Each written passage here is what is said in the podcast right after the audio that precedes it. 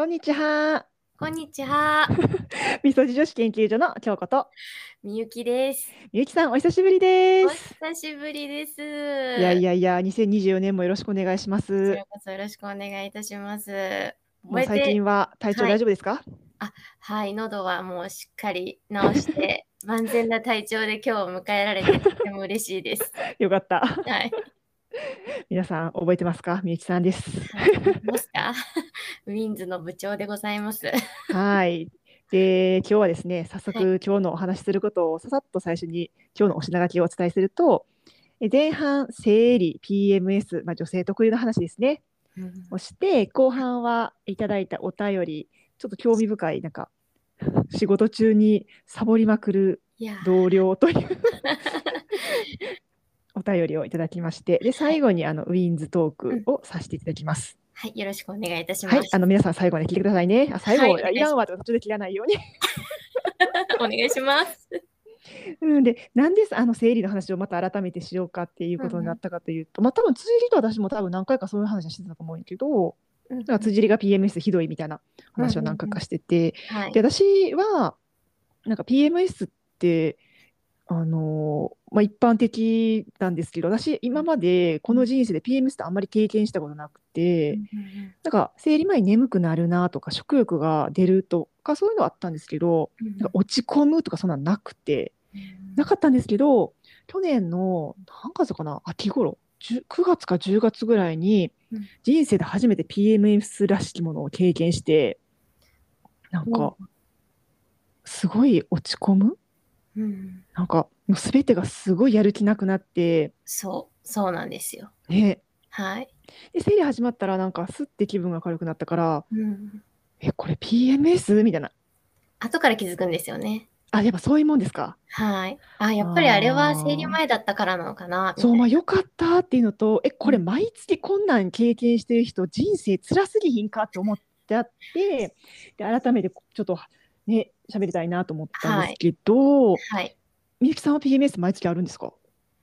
大体、あの、毎、毎回何かしら、あの、起きますね。何かしら、何かしら、あの、その、落ち込む系というよりかは、うんうん、まあ、落ち込むも一つあるんですけど、不安になったり、焦ったりとか、えーな何がですか？する感覚が生理前に起きることがよくあるので、あまあー、大抵ちょっと身の身の回り近しい存在の人とかにはうん。あのごめんけどちょっと生理前だからよろしくね みたいな。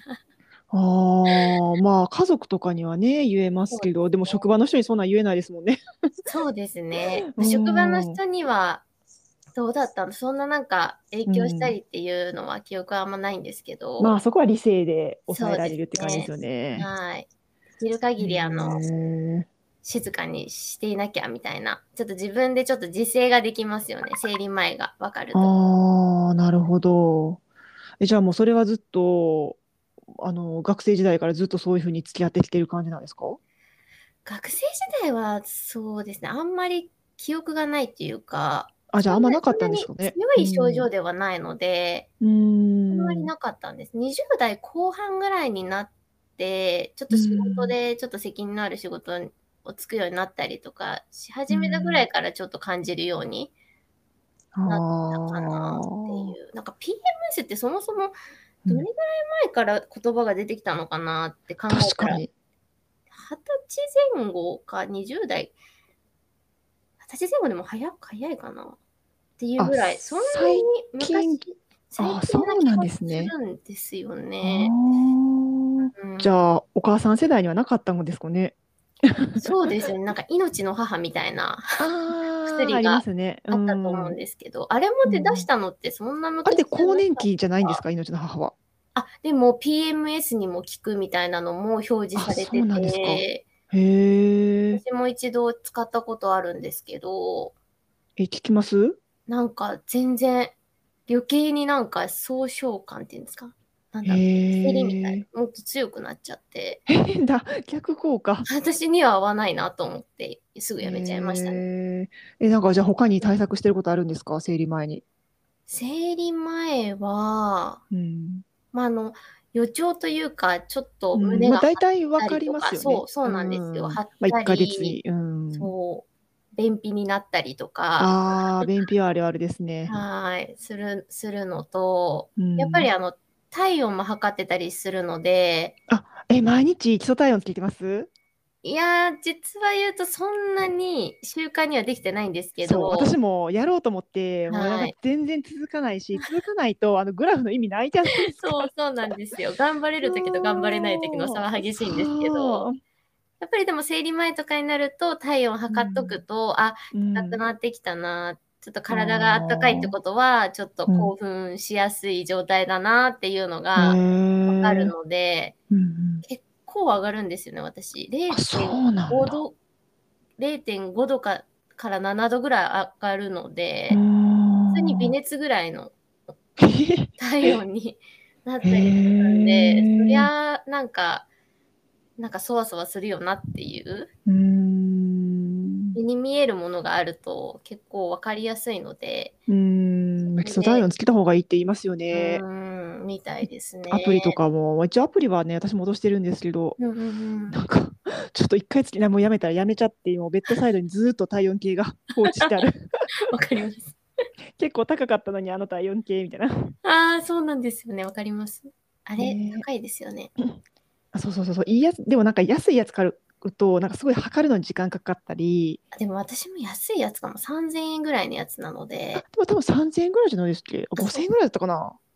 忘れたな。でも5分ぐらいはかかりますよね、確か。いや、私のやつもっと早いですよ。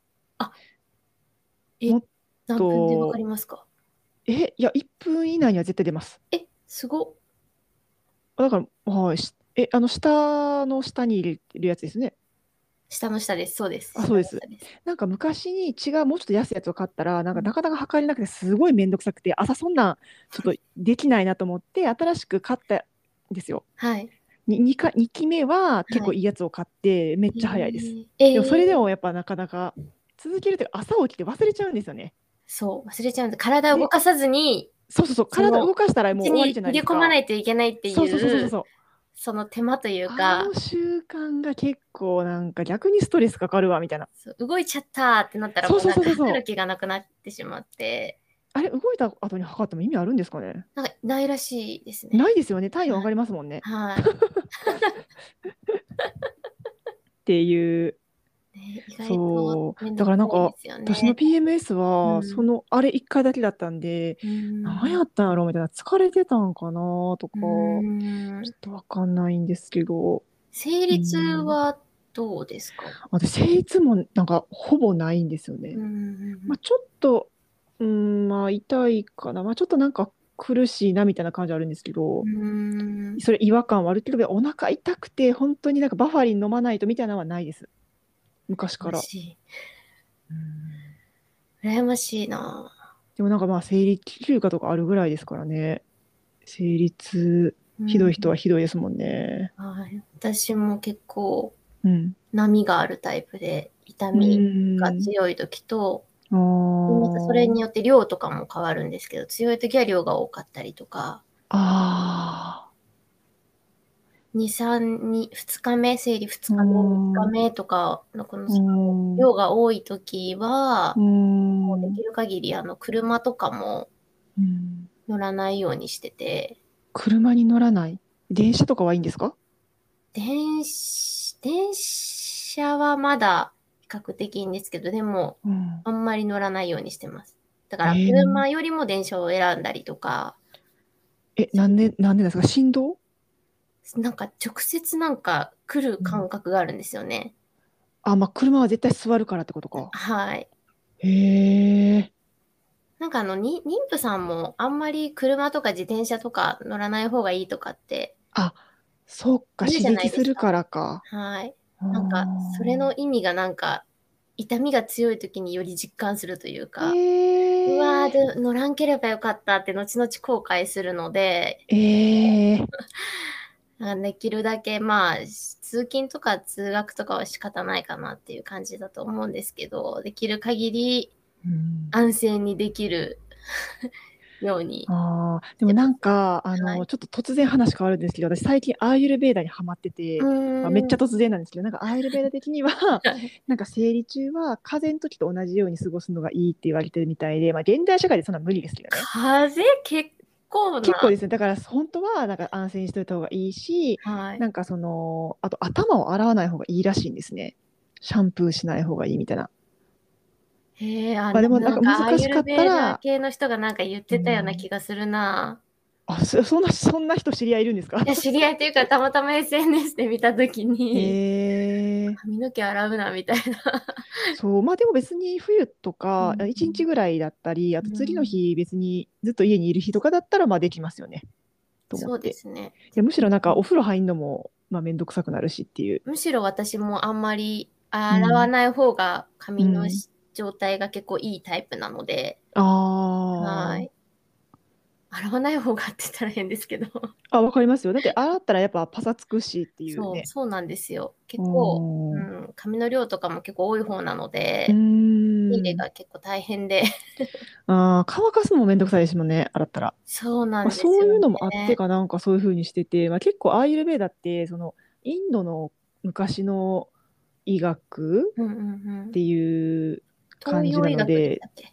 東洋医学の一個ですね。うん。なのでなんかまあそれは昔の人はできても今の現代にはそぐわないってことはいっぱいあるんですけど、でもやっぱそのおばあちゃんの知恵袋的な感じで、まあ、結構的を得てることもあって、ううんん。なんか今度ね次週は便秘の話しようって言ったんですけどそれも結構私はアイルベーダからなるほどと思ったことがいっぱいあったんであまた、ぜひぜひ共有してほしいです。はい。なんかはい私はその生理痛とかあんまないんで、なんか、そ、そこはあのアイルベーダのやつ詳しくみあの調べてなかったんですけど、うん確かに確かに。なんか昔、うんその銀行で働いてた時の同僚が本当に生理重い人がいて、なんかうん毎月休まないといけないぐらいの子が、なんはいかその布ナプキンに変えたら、めっちゃ軽くなったって言ってたんですよね。あ、私もそのタイプですね。ねあれ何なんでしたょうねことあります。へえ、私それから布ナプキンという存在をはい。知って、知ったのがはい15年前ぐらいから、えー、そんなんあるんやーって。うー。うんん、で、はい。え、じゃあ、みゆきさんも今、あれですか、布ナプキン使ってる派？今は、でも似たような感じです。吸水ショーツみたいな。あの、あパンツタイプ吸水で、わかります。私もこの前初めて買いました。どうですか？いや、でもなんか怖くて、うんあの、それだけでは使ってないです、まだ。ああ、確かに。月経カップ使ってるんで、ああ、あれまあまあ。おっしゃってましたよそれね。と併用って感じですけど、うん、聞ちょっとあのパンツ1枚ではちょっと、え、だいえ、でえその2日目とか多い日でも吸収するんですか、あれ？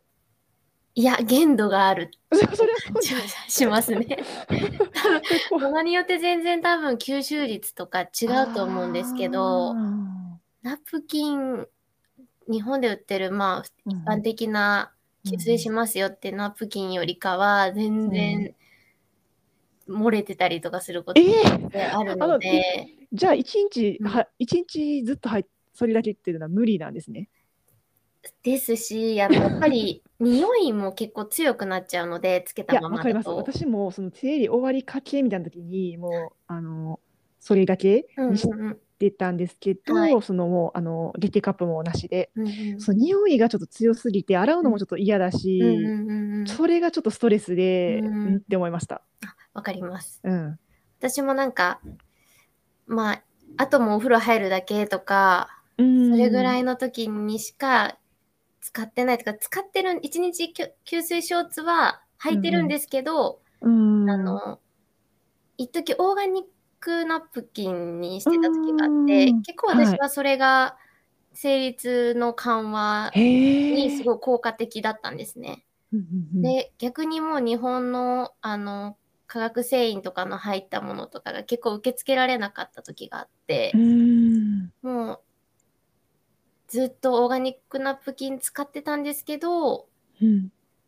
一時たまたまどうしてもナプキンが足りなくて、コンビニに買いに行った、うん。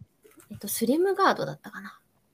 ああ、なんかよく見るやつですねよく見。るやつですね。うんうん。なんか接地面、なんか皮膚につく面が薄ってないんで、へえ。そんなになんかピタッとならない感覚が、うん私の中ではちょっと安心材料があって、うん。材料でその使ったら割と生理痛の感覚がなかったので、それからはちょこちょへえ。こその日本のナプキンとかもぜ使うってるんですけど、そ密の接度の問題 なんか、なんだろうな、なんかその安心感があったんです。ね、くっつか。くっついてない感じというか。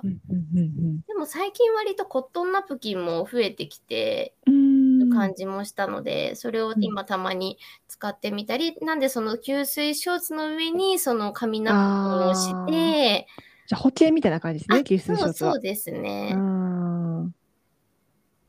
で、家へにいる時はちょっとえ。吸水ショーツだけにしてみたりとか。ああ、緩んでる時とかはなんか良さそうですね。そう、そうなんです。そうするとうなんかナプキン自。体の消費量も少なくなって、うなゴミもー。なんんか減ってちょっと気分もいいうんなっていう。うん。なんかわかります。はい。なんで、その吸水ショーツと、うん。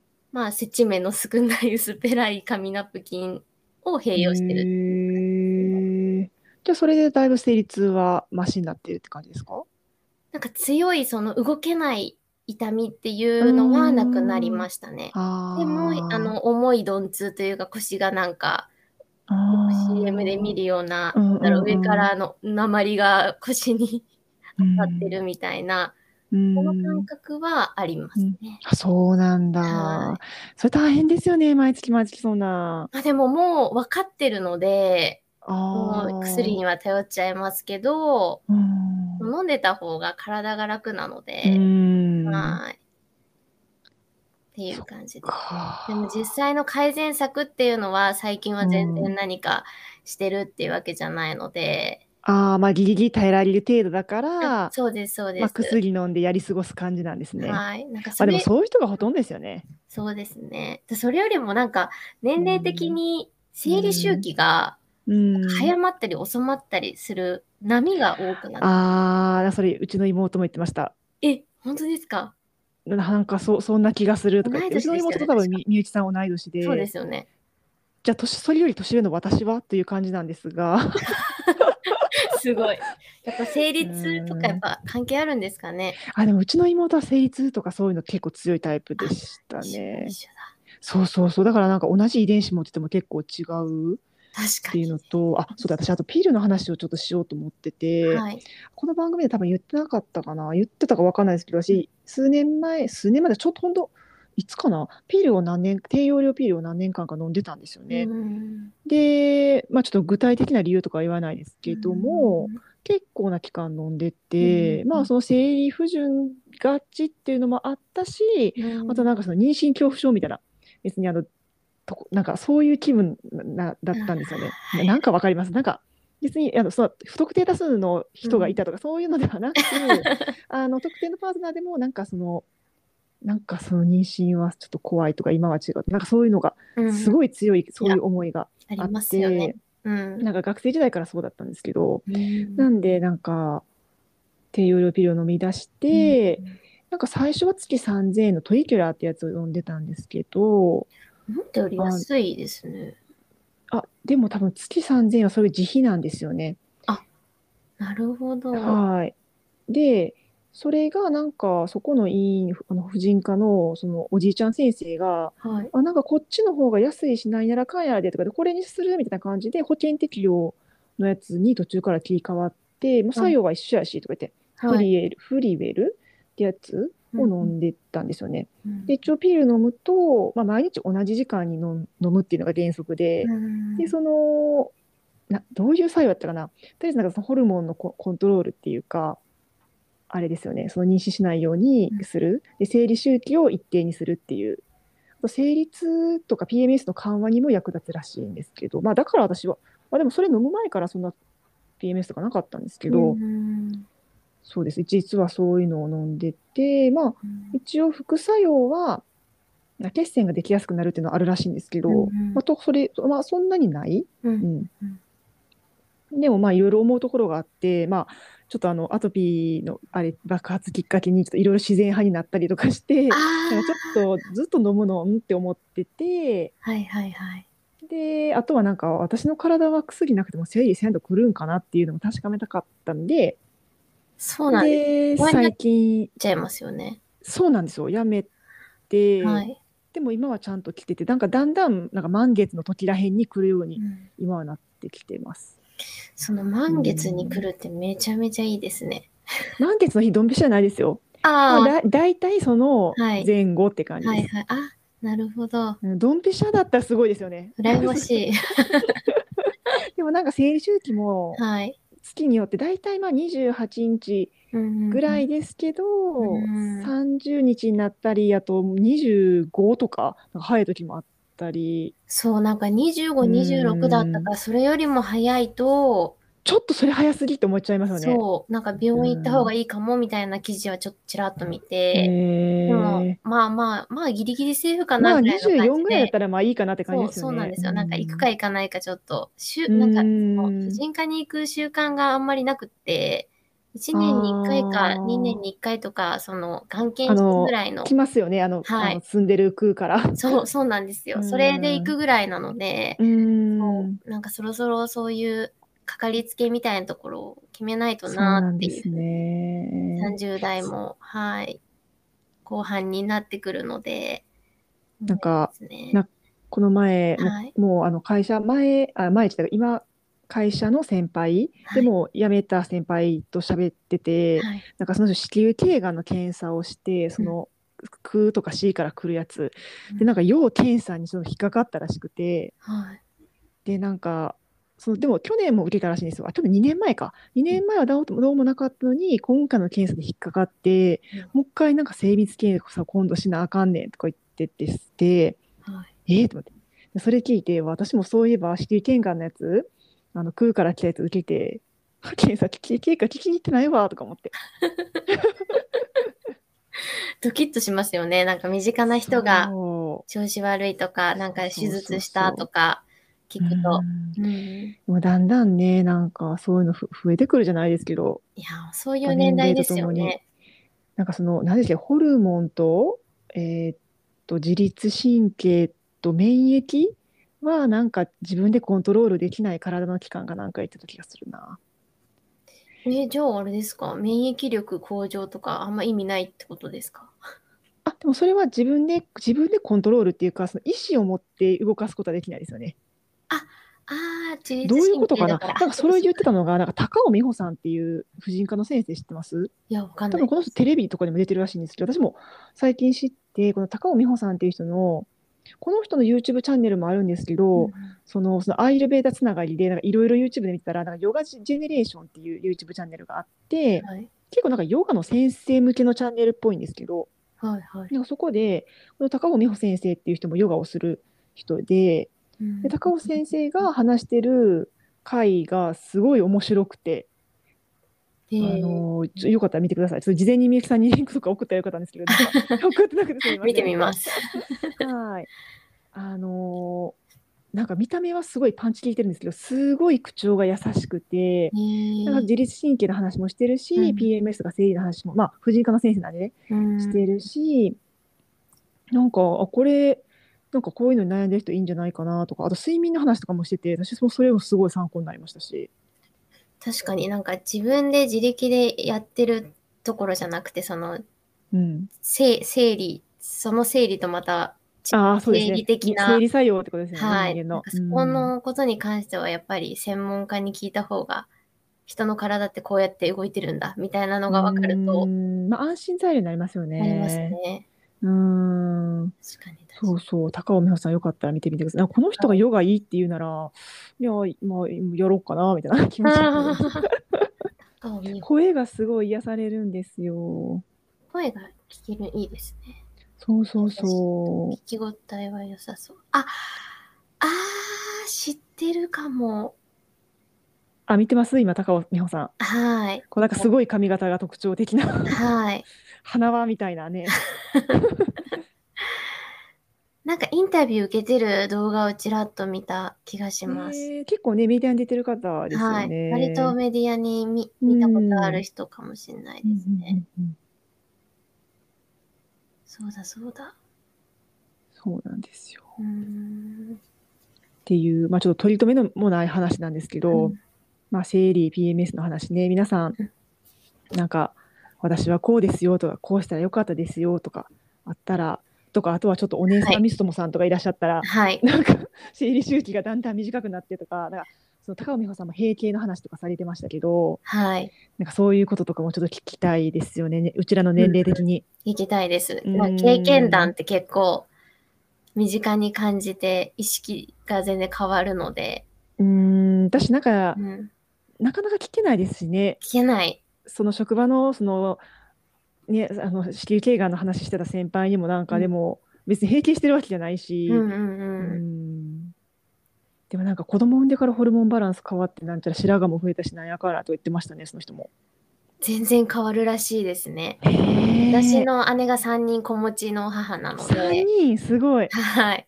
全然住む世界が全然違うので、逆にいろんな話がお互いに面白いく話せるんですけど、うんうん、なんか、産むたびに変わるっていう。え体が？体が。へええそれ産むためにボロボロになっていくって意味ですか？いや、逆に、あの、生理が安定したりとか、へえ全然そういう、そういう変わるです。その、な、悪くなっていくとかそういう感じ、じゃあ良くなってる良んですねくなったりもする。へえふうには聞きましたね。そうなんだ。なんかでも子供を産むってすごい。3人か。すごいですね。へえ。でもなんかその人なんか1人目を産んだ時に、うん。なんか産んだ瞬間にはい。うわなんか子供を産むのこれで最後にしたくないってもう一回産みたいと思ったらしいんですよ。すごい。それって本能的なものじゃないと思って。そんなん思うんですか？とか言ってそうでも2人産んで3人目も欲しいなみたいなその人も言ってて、はい。えー、そういうもんなんかだからそう、うん、ねね知らない世。界ですけど、うん、そう知らない世界。赤ちゃんは可愛いなって本当にう思います。特にまあお姉さんの子供だったらうん身内ですもんね。いや、そうなんですよ。うーんえ名古屋にいらっしゃるんですか？あ、はい。結構近くに住んでへて、ーはい。あいいですねじゃ楽しいです、今はあ。へえそっかまあちょっと取り留めのない話で、はいそん。な感じで、はいそんな感じで2人話しただけって感じ お得情報ゼロかもしれないんですけどもまあ何かねのためになっていただけると。ためになるためにあるかなないか。あ布ナプキンとか吸水ショーツのくだりとかまあでも、一回でもこれ、うんあの、みそじ女子研究所聞いてらっしゃる方はもう、ある程度何かしら自分のいいっていうものを見つけてる方が、ああまあそういう人が多そうですね。はい。じゃあ皆様のいいっていう推し推しグッズとかあったらね、うんうんうん。共有していただくとか、はい。まあでも月経ショーツはすごいあ月経そうじゃない月経カッパめっちゃ気に入ってますけどね。あ、そう、月経カップうん。私も使ってみたいなと思いつつも、うん。もうなかなかちょっと高いですしね。わかりますわかります。でもなんか一回買うと、うん。まあまあ一生ではないかもしれないですけど何でも使えるしそうですよね。うんずっと使えますもんね。ずっと使えます。でも今ちょっといろいろちょっと思い出したんですけど、うんうん、あの、京子さんだったかな。うんなんか、月経カップ事件がいろいろ共有してくださったじゃないですか。取り出せない事件 あれは第1回目2ヶ月目ぐらい1回目はやっぱなんか取り出せないですよね、まあ、平日の婦人科が空いてる時間に試すのをおすすめするって話そうそそういうのをいろいろ聞いて、はい。また今度でいいかなぐらいの。あーまあ勝ってもね今月ちょっと忙しい時につけるのはとかありますよね。わかりますわかります。まあでもはい。うんでもなんか、セセールしてる時とか。そうでも、もしやるとしたら、また聞いてやろうかなって思います。あーもあじゃやるぞってなった時に、直接私に聞いてもらた、ったら。はい、うんうんうん。過去回聞いて やろうと思います。でもなんかもうな慣れますし、なんか量がそんなに多くなかったら10時間12時間ぐらいつけとけるんでうんめっちゃ多かったらちょっと漏れちゃったりするんですけどでもまあナプキンもしてるしだから夜寝る時だけでもいいかなと寝る時はすごい快適なんで。そっか、伝え漏れとかがないのか。そうそうそうそう。もうあれめっちゃ嫌でもうそれがないだけでもすごいいいですよ。結構私、あれで途中で起き、あーいや いやうわで、なんか、シーツ大丈夫かなとか。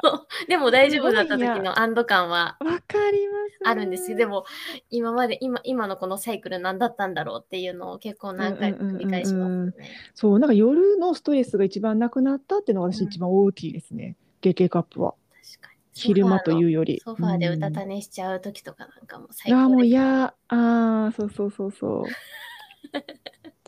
っていうね。はい。ちなみにアーユルベーダ的には昼寝もあんま良くないらしいです。ええ、でも15分、30分ぐらいはなんか脳には活性化されるみたいな。あ、15分とか30分だったらいいんじゃないですかね。そのなんか2時間とか昼に寝るのは多分良くなうくわ、昨て。日やっちゃいました。でも多分それは夜の睡眠時間、その睡眠物質を無駄に使うと夜寝れなくなるからっていう意味だと思います。うー。うんん、それなんか高尾先生もなんかどっかで睡眠の回でおっしゃってて、それはよく聞きうんうんうんってますね。うんはいでも気持ちいいんですよね。わかります。まあでもなんかトータル夜寝る時間少なかったら昼にちょっと寝てはい。っていうのはありだと思いますけどね、うん夕方とかはちょっときついけど、まあ12時、1時とかうん2時とかだったら、うん、やってますしね。ねえ。っていう感じで、はい。ちょっと女性特有の話でしたが、まあ後半はちょっと興味深いお便りとウィンズ話に続きましょうかね。はい、お願いします。はーい。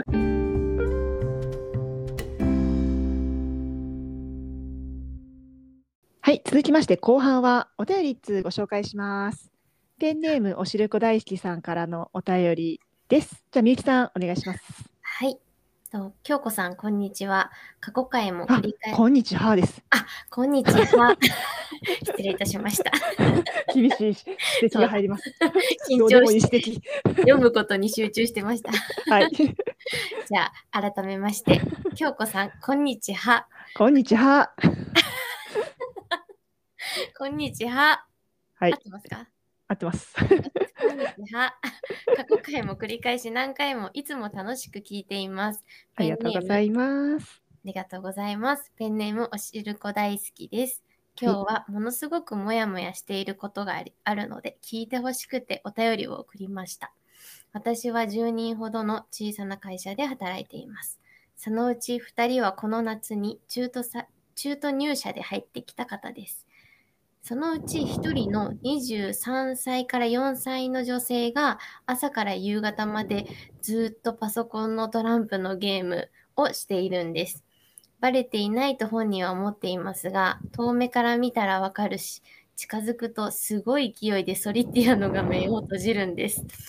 そして離れるとまたソリティアをしています。もう常になんです。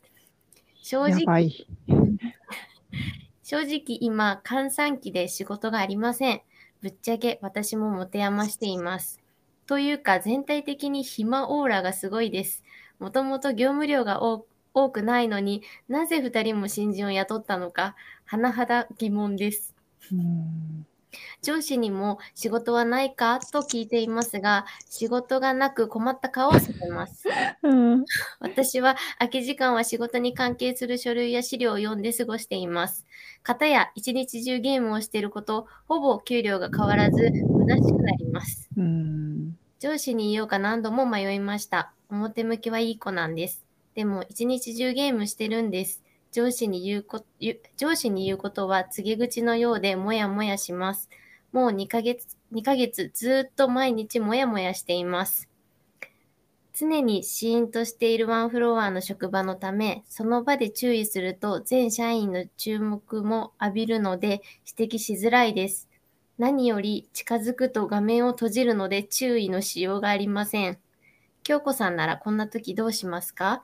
もやもやして乱文失礼いたしました。何回もやもや言うねん。自分自分ツッコミで締めてますけど。はい。おしるこ大好きさん、お便りありがとうございます。ありがとうございます。はい。なんか、これはですね、私は返信した、もうおしるこ大好きさんにはメールで返信させてもらったんですけど、まあ、私だったらどうするかっていうところで、なんか私の性格的に結構無駄に正義感が強いタイプで、結構思ったことパーって言うんですよね。ではっきり言いがちなタイプだなって自己分析をしていて多分昔の自分だったらこんなんおかしいと思います上司に言ってたんですけど、でも今の自分だったら多分上司に言ったところで自分っていうかおしるこ大好きさんにメリットなないやろうなって思ってむしろなんかその後輩との関係が悪くなったり告げ口した人みたいな感じになってデメリットの方が大きいんじゃないかなと思ったので上司に別に言わなくてもいいかなと。で別にサラリーマンだし月給はあの変わらないですよね。おしるこ大好きさんがその上司に後輩がサボってるっていうことを伝えても。なのであのまああのね、その後輩は遅かれ早かれそういう状況なら多分バレると思うので、まあ、ほっといてもバレるだろうと。確かに。と、まあ、数年後とか、まあ、数ヶ月後でも絶対その後輩とおしるこ大師さんとの仕事のできる知識の差とか、うん、業務量の幅っていうのは絶対差がついてるから埋められない差がついてると思うからっていうこと。でなんかまあサラリーマンだし別になんならそのね暇な職場ってめっちゃラッキーやんって思っちゃって、うん、うん、でもしでもどうしても上司に言いたい。もうこんな私ばっかり真面目な人が損するなんてもう腹立つって思うんだったらあのそういう感情に任せて言うんじゃなくてちょっとさーとか後輩に言うんじゃなくて上司にもあのちょっととかそんな感じで言うんじゃなくて 怒りをぶつけるんじゃなくて、まあ、そんなんしないと思うんですけどあの、まあ、後輩にはさなんかすごい今閑散期でうちの会社暇なんやけどさなんか仕事ない時なんかデスクっていつも何してる？みたいな。私はなんか業務に関する本読んだりしてるんだけど、みたいな感じで入る。うん、で後輩の出方を見るとか、うん、また上司に言うならそのみんなの聞こえるようなところでは絶対言わずに、うん、まあ、パイになるタイミングなかったらちょっとあのちょっと相談したいことがあるんですけどちょっとお時間いいですか？とか聞いて、うん、あのご存じないかもしれないんですけど実はみたいな感じで言うとか私からはちょっと言わない方がいいかなと思ってご相談したんですけどっていう手でいくとかかなって思いました。いやいいと思います。それ。いいと思います。いいと思います。こういう典型って、なんか、オークレスクの中にないですか、ここまでではなくても。うん、なんか、今それするタイミングじゃないでしょうとか、なんかそういうのとかは、うん、うん、なんか同じ業務の中でもあったりするじゃないですか。ありますね。順番それ違くない？みたいな。あ、仕事はしててもってことか。そうです、そうです。あはいはい。優先順位が立てられない感じね。うんうんうん。うんまあでも、それはさすがに多分上司に言うほどのことでもない。なないですよね。自分が教えたらいいですもんね、先輩として。そうです、そうです、そうです。でも真面目、そこの真面目か真面目じゃないかって結構分かっちゃうじゃないですか、それ。うんなんか後輩のその意欲とか。うんもうそれがないときに、うん、ゼロです、多分ね、この後輩ちゃんは。そう、教えたいと思えなくなっちゃいますよね、やっぱり真面目じゃないと。ああ、確かに。そう。でも、支障、業務に支障が来たらない程度にゲームだったらやっていいんじゃないか、みたいな感じで思、思ってしまうっていう、まあ、その状況を知ってるからこそ、多分指摘しづらいとか、そういうのがやっぱりあると思うので、はいはいはい、でも私もその、おしるこ大好きさんみたいに、その業務関係の資料を見たりとか、うん、多分して多分時間をなんとか紛らわしてるっていうとこよりも、わたそのそそういうところとか、あと、私もどっちかっていうと、なんだろう、前職で、業務委託、業務委託契約で仕事してたりとかしてしてると、割ともう仕事終わっちゃってやることないやって正直あったんですよね。へ楽しい仕事はある。でも自分は任された仕事はこれだからみたいな部分で。ああ、じゃあ別に他の人のヘルプはしないってことですか？ヘルプって正直できないんですよ。本当全然分分野が違うものだったりするので、中途半端に立ちっちゃうとっていうのも、まあもちろん何かありますかみたいな感じで聞いたりとかはあるんですけど、基本断られちゃうので、本当にできない。全然業務が違うので、そういう時に、あの、今メイクのお仕事をしてるんですけど、そっちの勉強に行ったりしてましたね、休んで。ああ。はい。こ、こそっとですか？それは一こそっとです。本当にこそっとです。ああ、一応その始業時間ではあるけどってことなんですね。帰ることはできないんですもんね、家に。そうそうですね。あなんかそういうなんか自分のモチベーションになれるようなものを別で探して、うん。職場でもしその勉強とかできちゃうんだったら、うん。なんかやってたかもしれないなって正直聞いてて思います。そその時になったらやらないかもしれないですけど、ここれぐらい暇だったんだったら、もっと自分の今後に活かせるようなことを確かに。ややれば多分そっちにも目もいかなくなるし、うん。逆にその仕事を真面目にやってる人たち、人とかの、多分忙しいと思うんですけど、はい。そういう人たちがなんかはい。暇な時どうしてるかとか、うん。そっちの、そっちからヒントをもらって自分うにん有益な状況にうん。置けると、うん。余計なな後輩の方にちょっと目を向けずに済むかなっていううん。のはありましたけど、うん。どうですか？京子さんはなんかどんな感じで返信されたんでしたっけ？え、さ、さっき話したことですよね。あ、そうだそうだ。そうだ。うん。でなんか道さんが言うように、うん。その仕事はないでも会社にいないといけない。だから給料は発生している。で結構自由に時間使えるなら、うん。そのねあの副業っていうか、まあ、今後やりやりたいと思ってるメイクの勉強とか、まあ、私だったら英語の勉強とか今だったらアーユルベーダの勉強とか、うんうんそういうのに時間使えたらめっちゃ最高ですよね。うんうん、体力残りますしね、やることなかったら家帰ってからでもよしやるかみたいな。うん。だからおしるこ大好きさんもうん。なんか好きなことやったらいいんじゃないかこっそりとか思っちゃう。資料に関する本を読むのはまあもちろんいいですけど、うん。まあ別に普通の小説とか読んでもいいんじゃないか。な 気分転換。そしたらあの子ばっかりずるいって思わなくなるかもしれないなとか、うん。ダメなサラリーマンや。で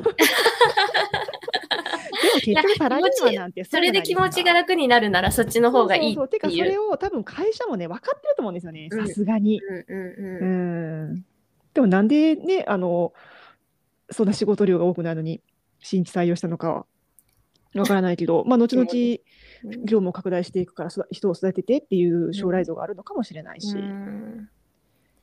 うん。なんか自分のそう身近にその妊婦さんになった子がいて、うその子もん 15, 15年近く同じ職場で働いてるんですけど、そう産休に入るからうん。その仕事を今全部後輩にこう任せて、うん。あともう12ヶ月後ぐらいに産休に入るんですけど今うん。本当にやることがないみたいな、あー。やっぱりそういう人って絶対いると思うんですよね。うん。そう。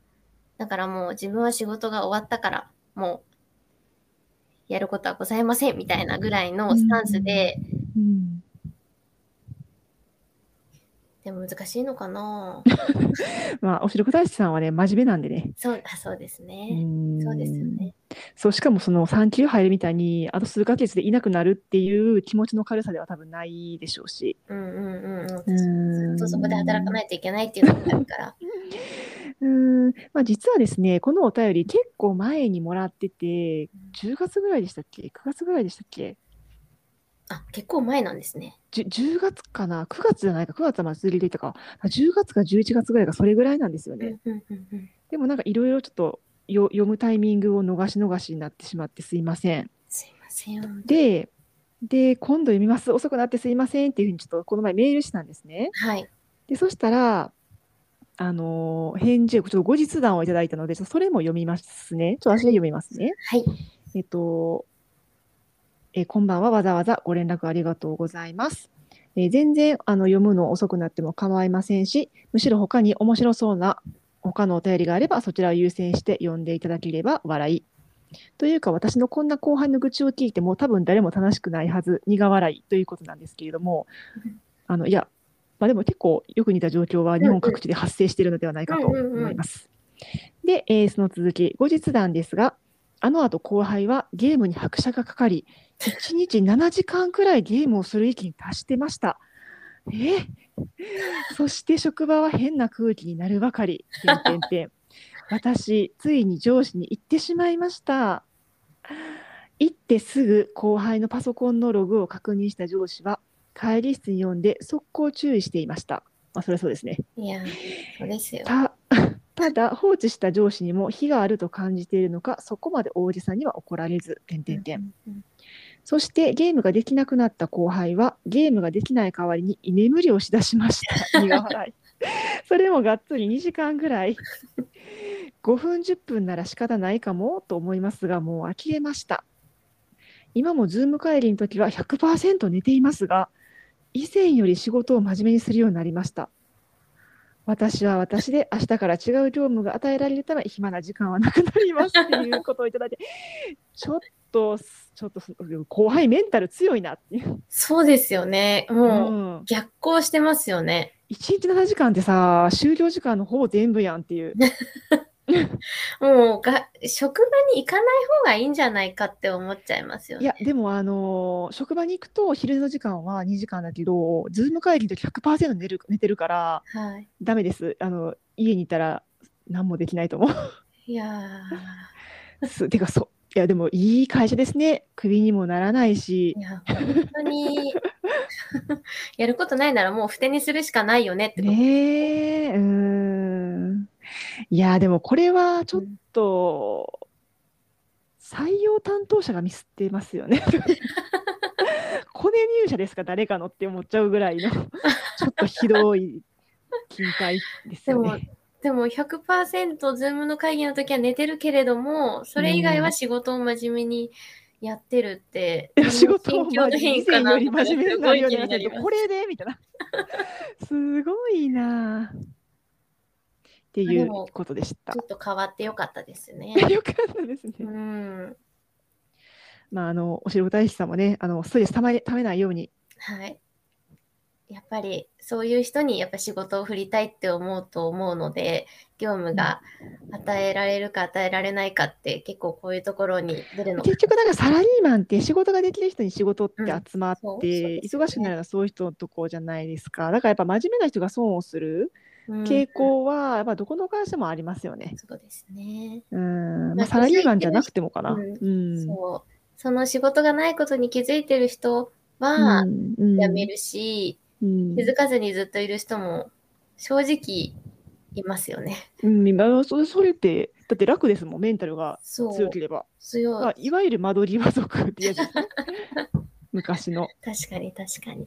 うんいろんな人がいますよね。いろんな人がいますね。はいっていうことで、お便りありがとうございました。まあ、ました。こんな感じで、ジャンル問わずね、皆様の職場のモヤモヤとか、おもろい話とかいろいろ待ってます。お待ちしてます。はい、私たちに話してかん解決するのかどうかは、ちょっと不明ですが。でももうなんか20代じゃない、また30代のいろいろ経験してるはい人だ。からこそ、なんか、あ、こうだよね、ああだよね、みたいな想像が多分うーん、わかり、わかる人が多いかなって思うので、そうですね。お役に立てたかわかりませんが。お便りありがとうございまありがしたとうご。ざいました。ではでは、みゆきさんの、はい、よろしいでしょうお待ちか。はい、どうぞ。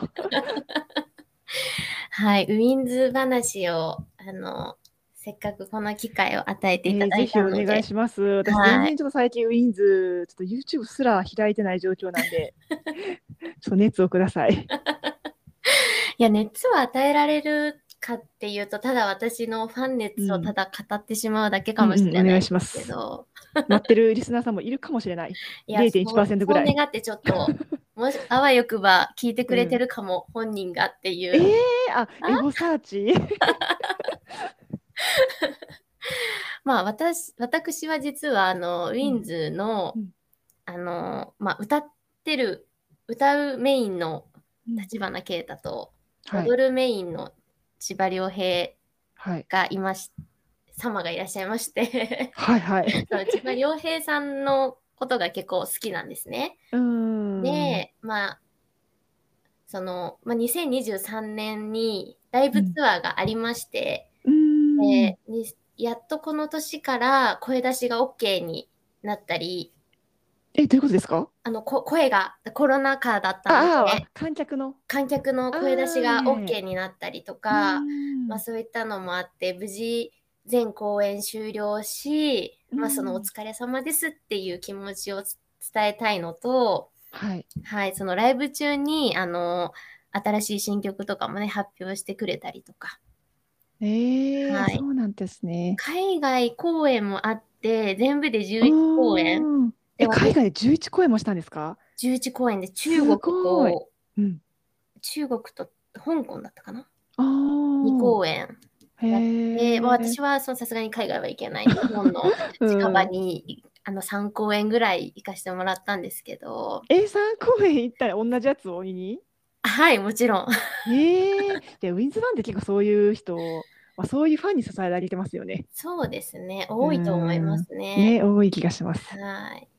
で、まあ、その間ですね、実はうん中国で、うん。こう、栄えある、すごい、あの、賞に受賞したらしいんですね。あーあ、なんかそれは見ました？そうそれはタかなんかで。8年ぶりらしいんですけれども、まあ、過去には赤西仁とか、うん。なんかそのアジアの中でも、うん、あの、中で一番日本、あアジアでに、ん？あん？あ そう、もう正直その難しいんですよね。どういう分類の受賞なのかが、私は日本人なので、まあ日本で、例えば日本レコード大賞うん。だったら分かりやすいんですけど、うんうん。中国でめちゃめちゃこの授賞式は素晴らしいものですって言われても、うん。正直わかんない。でもでもすごい受賞したことは、まあ素晴らしいじゃないですか。まあ、中国のマーケットを抑えてるっていうのはすごいですよね。そう。人数も多いですし、うん。で結構な声援を浴びて自信にもつながったみたいなことを、うんあの、ウィンズも言ってたので、へえ、よかった。すごい。そうなんですよ。またこれを活力にやってほしいんですけど、日日本のファンは。はどこ行ったっていう。いやね日本のファンっていうか、そのやっぱメディアに全然出てない、出れないのか出ないのかなんかわかんないですけど、そうなんですよね。そこですよね、やっぱり。そうなんですよ。地上波に出ないし。そう、なんか悪いことしたんじゃないかみたいいや 確かに、でもその勢いで出ないですよね。なに伝わっちゃいますよね。ねそう。まあ、そんなこともあり、2023年も終わり、うん。まあ、活動内容、まあ、その、ライブ見させてもらって、うん。で、ちょっといろいろ感じたことがあったんですよ。ほうほうほう、語ってくださいよ。えっ、と、まあ、まあ、今度ね、また、まあ、ファンクラブ、ファンクラブにしかちょっと出してないファンクラブのライブツアーが今度あるんですけど、ああ、なんか宣伝ねしてましたね。はい。うんもうそこで、実は私、今、名古屋住まいなんですけど、うん。名古屋をとうとう公演をしなくなってしまいまして、あ、スキップされちゃったス。キップされちゃって、えー、セントラルジャパンなのに。そうなんですよ。セントラルジャパンっていうんですね。初めて知りました。え、なんか名古屋セントラルジャパンじゃないですか。な名古屋中部。中部。いや、なんか、これには、なんか、そのたただファンが少なくなったのかはわからないんですけど、うん、まあそうかなと思いました。一応どういうじょ他に情報があって、なんか、こう、場所が、なんか、借りれなかっったみたいな。た。ああー、なるほど。適度な場所がないんですね。そう、そうなんですよゼップ。名古屋的な。そうなんですよね。なんか、いろんな人がやるんですかね。今、インフルエンサーとか人気な人が増えてきて、あー、そういうことね。そういう人たちを抑えてしまっているのかなって。ああ、はいはいはい。そうその適度な会場ね、大きすぎず小さすぎず。そうなんですよ。名古屋も多分かい、多分そういう会場自体も多分コロナもあって少ね。なくなってしまってるかなっていうのも、んうんうんうん。そう。まあちょっと正直その件もあって、ファンクラブの更新を私も実は止めてしまいました。ああ、そうなんですか？はいええてか、あれね、なんかもう自動更新してほしいですよね。そうですね。自動更新でいいです、うん本当に自。動更新でいいですよね。はい。うん。本当に、もうこれ、本当スタッフの人が聞いてたらね、そうしてくださいよ。本当にこれはおそ願いです、れだったらもうめんどくさくて、もうそのまま更新しちゃう人いっぱいいると思うんで。はい。クレジット登録しますので。そうそうそうそうそうそう。はい。銀行振り込み自分で年一やるのがめんどくさいっていう。はい。そう、そこで一回考える。そうなんですよ。考える余地をファンに与える。ねそうそうそう。親切なの何なのっていう。まあまあ、あの、ストップした理由も、まあ、いろいろ生活の面とかいろいろ考えてのところでもあるので、あ、そうなんですね。はい。まあ、まあまあ、うん一旦ちょっと、客観的に見てみようかなっていう。ああ。うんうんうんうん。はい。で、また、あの、ライブがあるってなった時に入り直したりうん、そういう人多いですよね。感じですね。はい。うん。まあ、いろいろその、応援してるうちに、うん。その、感じたことが、その、うん。正直、ライブを、二人でライブをするうんっ。ていうところに、まあ、だいぶな、うんな、な、慣れというか、うん。その、3人から2人になった時は、うんもうお涙ちょうだいぐらいの感じで。やっぱあのね、音量、声量がちょっとやっぱりね、違いますよね。そうですねう。んそうもですし、うんそうそこの話もすっごいしたいんですけど、やっぱり龍一くんがいないっていう状況にまだ受け止められなかったいや、わかります時よ。を、やっとまあうん乗り越えたかなっていうあ感じで、まああうのん、気持ちよく2人の時のうん、姿も見れるし、過去のその、うんウィンズのライブ DVD とかを結構車で、あの、かけてたりとかするので、うん。見てたりとかするので、うん。もう見れるんですけど、うやっんぱり良平くんがね、圧倒的にその歌う、じ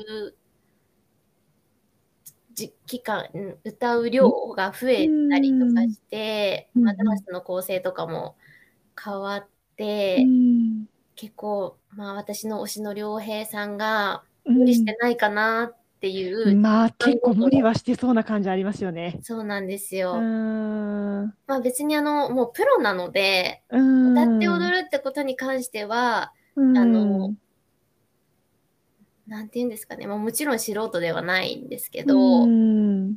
っぱ隣のケイタさんがですね、うん。もう、まあ、やっぱりダンスは好みがあるので、あ違いますよね。あの二人のダンスとタイそうプ。全然違いますね。全然違いますよね。はい。うん。なので、私はまあ良平さんのダンスが好きなんですけど、やっぱり声量のもん、声量とか、その声の出し方、出す、うん。なんか、難しいな、声の質というか、うん、わかりますよ。その差を歴然と、しゃあないですよね、それは。そう10目年間もボーカルにしてきしまって、そう。なんか良平くん頑張れ頑張れみたいな、なんか、うんあの、母親があの子供の体体育、体育大会を応援してるみたいな。うん。なんかでもそれはファンファンには受け入れられますけど、地上波ではちょっとまだ流せないって感じでしたよね。そう、そうなっちゃいますよね。申し訳ないですけど、客観的に見ると。そう。で、ちょっとうん、どう、これからどういう動きをして、うん良平さんがどう変わっていくのか、うんどう活動のモチベーションにするんだろうみたいな。うんなんかそれを見守るのもファンの楽しみのそうそうですね。正直その。楽しみで今は。ねうんはい。もう、あとはあの、良平さん別でソロ活動というか、別でダンスをメインにした、その、舞台ですか？ミュージカル？そういう所属チームみたいなところに参加されて、その公演をうん。やったりして、それもあ愛知の公演とかもあったりするので、うん。それ生かし、それ見た、見に行ったりとかすると、すごい生き生きしてるんですよ。あそうなんですね。もへえ。う、やっぱりそういうのを、やっぱりファンとしては見たいなっていう。う。もう開始5分で、ね、号泣しましたからね、私。え、何？そのミュージカルの方見て？さんがこう出てきた時、へえ。まあ、それはコロナ禍の時だったっていうのもあったんですけど、うんまあ、元気にやってるわ、みたいな。へえ。ファンの鏡ですね、みゆきさん。い ちょっと何言ってんだこいつって感じだと思うんですけど。やー、でもまあ、やっぱ推しの存在ってそういうもんですよねっていう。私はちょっとそこまでではないから。まああの、そういう気分な時は結構熱中するんですけど、うんそうじゃない時は、あの、うんゆるんず TV とかああるじゃないですか。わかる。はいはい。人数があの YouTube YouTube でで生はゆ生配るく信話す話すやつね。いや、ちょっそうとゆるゆるすぎて見れないです。そう、私も、あの、まあ、いつもの二人だなっていう感じで、うん。別にコメントとかうん。をするわけでもなく、ああ。そうただ見るだけっていう。うん。あ、一応見るんですね、ちゃんと。いや、全部は見れてないです。たまに時間が会えば見るっていう感じですね。なので、やっぱりライブに行きたい。私はライブを。やっぱライブですよはね、いウィンズは。そうそうなんですよ。そこで思いっきり自分のストレスも発散したいという。え。そうなんです。なんで今後も期待をしつつ、うん。そう、良平さんがもっと伸び伸びとできる何か、そのモチベーションになってる、なってると思うんですけど、勝手に、うん勝手にモチベーションになってないみたいな言い方してるかもしれないんですが。それ本人にしかわからぬことですが。そうなんです。まあでも、良平さんの歌声はもう好きなので、うん、うん、綺麗ですよね。そう、歌っても欲い。しい。歌っても欲しいうまし、い。うんうんうんうん、わかりダンます。スも、あの、伸び伸びやってほしい。うん。っていうてか、彼の成長を見るのが、はい。また見見ご見どころですもんね、そうです。ね。まあでも、かといって、もう、お年もお年なので、40になりましたよね。そうなんですよ。奇跡の40歳とこ言れで成われている。長をって言ってていいのかみたいな。いいですよ。まあ、あの、そう、そう、そうなんですよ。ちょっと期待しをしてます。うん。はい、私は。誰に、誰へのメッセージって感じですけど。すいません、なんか、取り留めのない、なんかいや、いや、あの、もしかして、あの、本人、またはスタッフさんが聞いてたらっていう前提で話してますもんね、これは。伝わるのかな？私のこの確かに、ポッ。ドキャストでウィンズって検索したら、あんま出てこないから、まあ、英語さしたら出てくる、ヒットするかもしれないので、ちょっとタイトルにもちゃんと入れておきましょありがとうございます。う。はい。これはぜひ伝わればいいなって思います。わかりました。タイトルにウィンズ、えー、良平さんへっていう感じで。やばい。どうしよう。他のファンからアンチが来ないかな。いや、あの、味噌汁自体がその影響力ないんで大丈夫であす。よかったです。はい。しかも、ウィンズファンは大体いい人多いんよでね。かったです。違うな。そんなことないですよね。そんなことないですよ。あの、ウィンズファン集まったじゃないですか。コロナ禍のね、あれね、はい。うんあの、どうしてるんでしょうか、あの人たちは。元気かな？でも、まあ、ウィンズに関するお便りは全然ないんで、よかったらまたお待ちしてます。みゆきさんが喜びます。ウィンズ会をうん10分以上増やせば、多分お便りが来るんじゃないかっていう。ああ、毎回毎回しつこくやっていくと。みんな、みゆきさんの回、最後の10分聞、聞かなくなるかもしれないです。途中で、あいつまで始まった、起業みたいな。ここから先はいいわ、みたいな。まあ、それはそれでね、まあ、の楽しみ方は人それぞれ確かに確かに。貴重な時間ですからね、奪うのはあれなんで。はいはい。もう京子さんと一緒にウィンズのライブを見に行けたっていう私も、え、ちょっとまた誘ってくださいね。私、もう言ったら名古屋も頑張っていくんで。え、本当ですか？来てくれますか？あの休みがあったら行きますよ。ちょっと日帰りは多分無理でそうそうすですよよね。ねだから一泊してって感じで、はい。そう、まあ近い私んで。私、相方が姉なんですけど、あ姉がちょっと今、BE:FIRST の方に流れていってしまっていて、あ。あ、でもそれはまあまあいい流れですかもしれないですね。BE:FIRST だったらって今思っちゃったんですけど、ダメですか？また戻ってきますかねああ、推し2つは難しいか。難しいんですよう。ーん、ちょっとまあ時間もね、あるまあし、借りられてるし。3人のママなので、まあ、忙しいんですよね。うーん、でなかなか BE:FIRST 魅力ありますもんね。ありますうーね。ん、うまいし、ダンスも歌も。そっか、そうそうそう。若若い子が頑張る、そう勢いがある。あうん結構あれ、BE:FIRST ってその若い同じぐらいの20代の女子たちだけではなく、うん結構40代、50代の女性からの人気もありますよね。いや、やっぱオーディションって、あの力ってすごいですよね。ああ、そ確かに。オーディションを見てファンになったって人多いですう。ね。うん、で、きっとうん BE:FIRST のお友達ができても、ウィンズの話できますよね。まあ、ケイタは関わってるからできるんじゃないですか。はい。なんか知ってるっていうのもあるので、うん、確かに。そう。なのでちょっと、もしかしたら名古屋に私が相方がいなくて、寂しい、寂しいかもし、寂しくなりそうな予感がしているので、え、行きます、行きます。はい名古屋か、あとは大阪。まあ、大阪の方がまあ行きやすいかな。そうですよね。大阪と東京の時に、うん。もしあの、あれだったらお誘いしようかなとは、思っているので、えー、嬉しいです。またお願いします。誘われないとなかなかちょっと行かないっていうか、よいしょってならないんですよね、今のならない私。はい。でも、まあ、ファンクラブはちょっと今止めちゃっているので、一般のチケットでもよろしければ。あ、全然あの、一番後ろとかでもいい です。行くっていうことが大事なんで。お金をウィンズに落とすっていうことが大事なんでね、やっぱり。そうですね。うん。としてあげたいですね。落とファンクラブに入るよって話なんですけどねいや。そうなんですけど、いや、な何かあのファンクラブに入るだけであの開放誌とかいらないから、そんなんいらんし、ライブとかそういうので、ちゃんと落としたいって感じ。そこが正直すぎるんですよ。そうえー、やっぱではでなんかいいいんですよ。ファンクラブ入ってるだけでも応援するのはいいんですけど、それだったらもう自動更新にしてくださいって感じ。そう、そうです、そうです。そう年間本当に4000円ぐらいですよね、しかもあれ。うん。そうです。うん4000円です、確か。ねえだから別にはいそれぐらい、そのかまけい活動の継続に使えるなら全然いいんですけいやもうど、値上がりしてくれても全然いいんであすけど全然上がしてくれても全然いいです。5000円いいですけど、それでね、ウィンズが継続してくれるならと思うけど、はい。いやもう手続きがめんどいっていう。そうですね。はい。で、はい開放誌もいらないっていう。